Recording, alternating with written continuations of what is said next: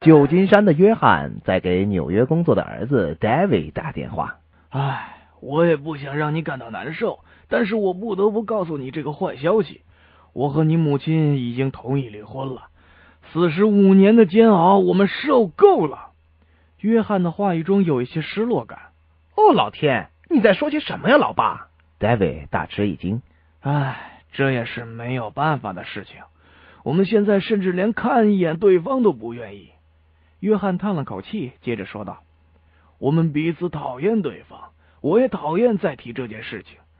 苏珊那边就由你告诉他吧。”说完，约翰便挂断了电话。David 马上给芝加哥的姐妹们打电话：“嘿，苏珊，你一定要冷静听着，老爸老妈想离婚怎么办呢？”“什么？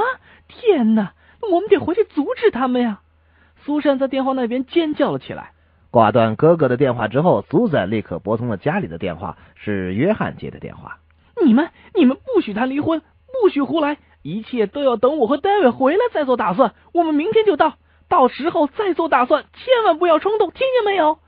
苏珊一口气嚷嚷完就挂断了电话。约翰放下电话以后，转身对妻子说道：“好好好了，他们能回来过感恩节了，但圣诞节我们怎么跟他们说呢？”